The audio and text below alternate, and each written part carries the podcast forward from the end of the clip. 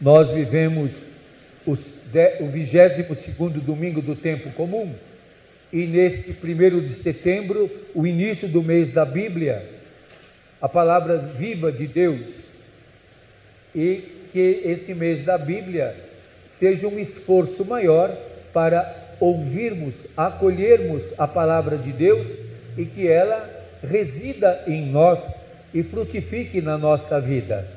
Não seja uma palavra escutada, mas ouvida, apreendida e que possa estar em nós, na nossa reflexão.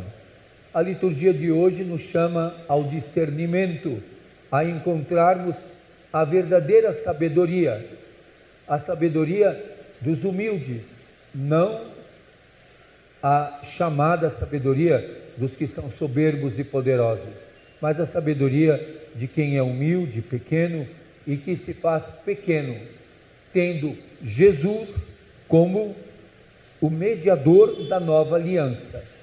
E isso, como está escrito na carta aos Hebreus, é muito importante, porque para os hebreus, o mediador, a mediação na aliança era feita pela lei, em Jesus é feita pelo amor. Então, isso é um fundamento importante para nós. O evangelho que nós ouvimos hoje proclamado, o evangelho de Lucas, que é surpreendente.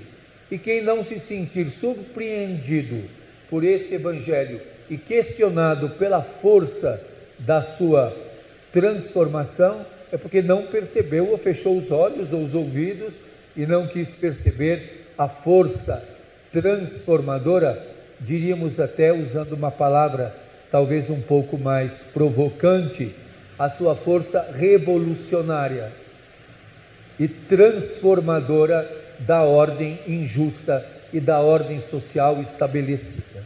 O texto começa dizendo: Aconteceu que num dia de sábado, muito importante, o sábado é o dia sagrado, é o dia do descanso e é o dia em que os judeus consideram como dia santo, o sábado.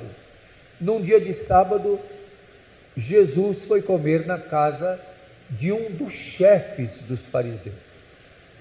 É mais uma vez que Lucas mostra Jesus indo comer na casa dos fariseus. Toda vez que Jesus vai comer na casa dos fariseus, dá ruim, dá confusão, vai dar alguma provocação. Ou alguém provoca Jesus, ou é Jesus que provoca alguém. Alguma confusão vai ter. E era o chefe dos fariseus. Quem são os fariseus?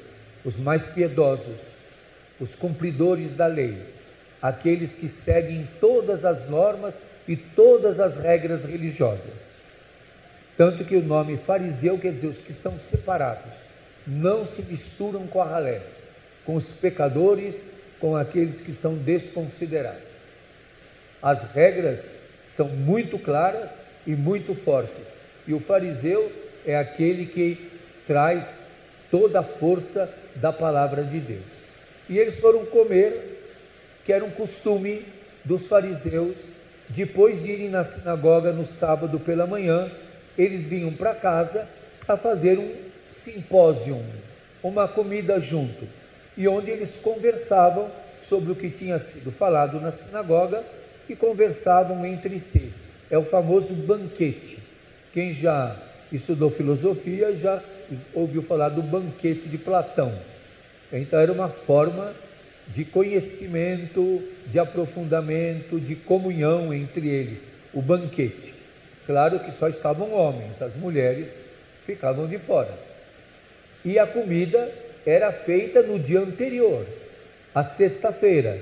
Por isso que a sexta-feira era chamada da preparação.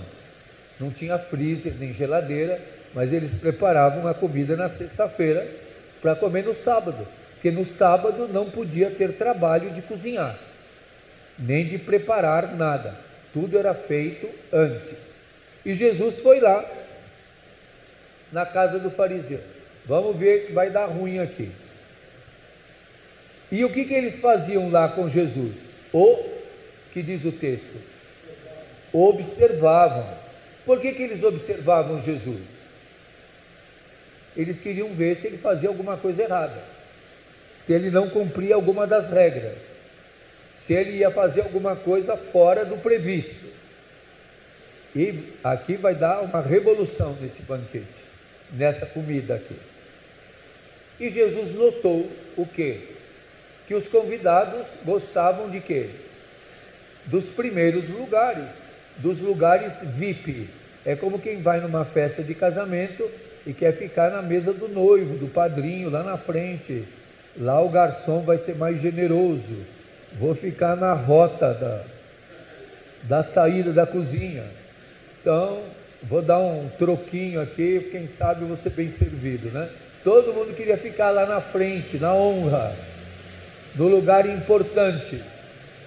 Jesus olhou tudo isso e falou: Olha, quando você for numa festa de casamento, a festa de casamento é o sinal da aliança de Deus com o povo.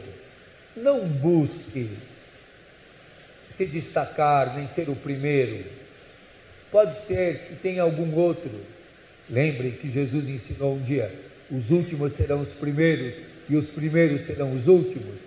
E você foi lá para frente e quem te convidou vai dizer: Olha, meu amigo, tem uma outra pessoa que está marcada esse lugar, você vai mais para lá, deixa ele vir mais para cá. E você vai ficar com uma cara de tacho e ter que mudar de lugar. Então é melhor, senta lá no último lugar, que quem te convidou vai dizer: Vem mais para cá. E isso vai te fazer ser respeitado diante dos convidados. E Jesus diz: quem se eleva será humilhado, e quem se humilha será elevado. Jesus ensina, de certa forma, a prudência, o discernimento, o não orgulho, a não prepotência, a humildade, a simplicidade, a buscar o último lugar. Esse já é um ensinamento difícil, hein?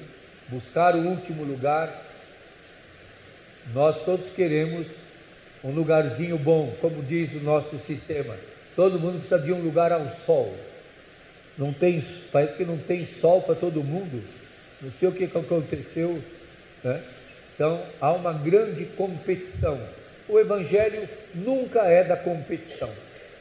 Nunca é da competição. E Jesus, eu acho que quem o convidou já ficou meio espantado e Jesus aí disse para ele uma coisa muito desconcertante, mais desconcertante do que ele já tinha falado. Ele disse: quando você der um banquete, festa de casamento, uma festa, quando deres um almoço ou um jantar, não convide. E aí nós vamos ver a primeira quadra. O Evangelho vai falar de duas quadras, dois quádruplos. O primeiro, não convide teus amigos, teus irmãos, teus parentes e teus vizinhos ricos. Eu vou convidar quem? Quando eu der um almoço, um jantar, não é para convidar teus amigos, teus parentes, teus irmãos, nem teus vizinhos ricos. Quem que eu vou convidar para esse jantar? E Jesus diz assim: não convide, pois esses poderiam convidar você também. E isso já seria a tua recompensa. Da prudência, da generosidade, Jesus vai para a gratuidade. E ele diz: pelo contrário, agora ele já não fala nem almoço e jantar, ele fala: quando deres uma festa, porque o reino de Deus é uma festa. Quando deres uma festa, pelo contrário, convide os pobres, os aleijados, os cegos e os coxos. Outra quádrupla. A primeira quádrupla qual era? Teus amigos, teus parentes, teus irmãos, teus vizinhos ricos. A outra quádrupla. Os pobres, os cegos, os aleijados e os coxos. Isso é desconcertante, né? Como que eu vou convidar essa turma que eu nem sei quem é, e que no judaísmo era considerado gente torpe, herege, indigesta, inaceitável, impossível de conviver. E eram pessoas que não podiam nem entrar no espaço religioso. No espaço religioso, no tempo de Jesus, cegos, aleijados e coxos não entravam, porque eles eram considerados castigados de Deus, amaldiçoados. Convidem os indesejáveis. Imagine hoje qual seria essa quádrupla de Jesus, hein? Que se você convidar os cegos, aleijados e coxos, primeiro tem que ter acessibilidade, tem uma série de questões. Hoje, né, as regras, as leis avançaram. Mas quais são os indesejáveis de hoje? Os torpes, os que você nem pensa em conviver com. E Jesus vai dizer por quê? Porque eles não podem te retribuir. E então você vai ser feliz, porque você viveu a semelhança do amor de Deus. O amor de Deus é gratuidade. Nos ama porque é nosso Pai não espera nada de nós. Não faz barganha conosco. É a gratuidade. Imagine no mundo de hoje falar de gratuidade. No mundo competitivo, no mundo meritocrático, no mundo em que os pobres, cegos e aleijados e coxos de hoje são desconsiderados evitados. Gente indesejável, inominável. Convide-os para essa festa, porque o reino com eles, o banquete com eles é alegria. Alegria, porque é gratuidade. O ensinamento de Jesus realmente é desconcertante. Se nós ouvirmos tudo isso aqui para nós der no mesmo, é porque nós não prestamos muita atenção no questionamento que Jesus faz. Aí alguém poderia vir, ah, mas eu vim aqui na igreja ouvir a palavra de Deus para ficar confortado. E agora você quer que eu fique inquieto? É. O conforto de Deus que Ele nos dá é a inquietação do amor a inquietação do amor, que nos transforma e nos humaniza. Na missa, se vocês prestam atenção, existem três beijos. Vocês já perceberam que tem três beijos na missa? Parece aqueles beijos de comadre. Três. Na missa tem três beijinhos. O primeiro, quando o padre chega, vai no altar e faz o quê? Beijo. Quando termina de proclamar o Evangelho, beijo. E quando termina a missa, antes de sair do altar, beijo. São os três beijos. Eu queria pedir agora que todos olhassem no folhetinho, no número 10, onde está o Evangelho de hoje. Desconcertante. Esse beijo é para queimar os nossos lábios, transformar as nossas vidas eu convido a todos a darem um beijo no Evangelho de hoje. Vivam o que Jesus ensinou. Amém.